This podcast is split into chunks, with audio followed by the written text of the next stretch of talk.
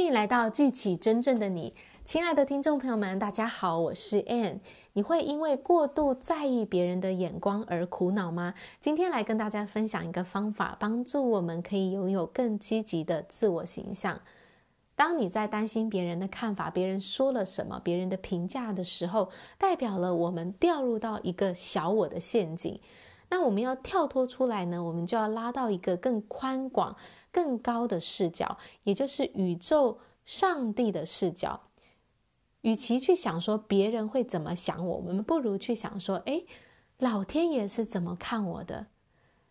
这个宇宙上帝他创造了我们的生命，我们是这个宇宙当中最完美、最伟大的一种生命形式。所以在老天爷的心中，我们每一个人都是宝贝，都是他所爱的。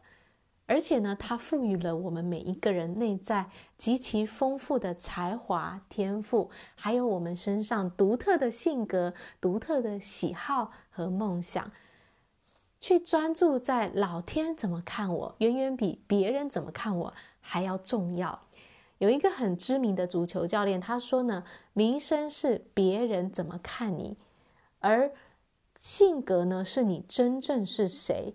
与其把时间花在关注你的名声，不如花更多的时间关注你的人格。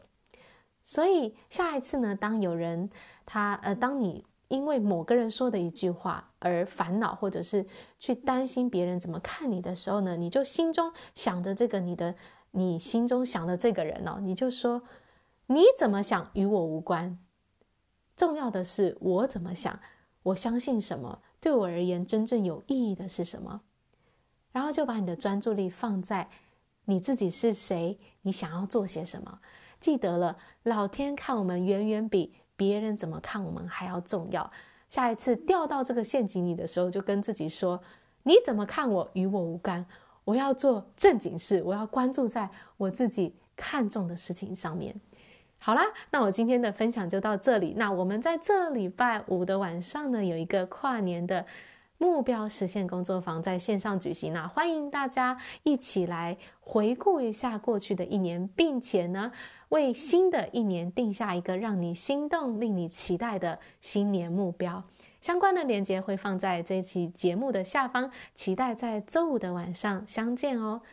好，那感谢大家今天的收听，我们下一集见，拜拜。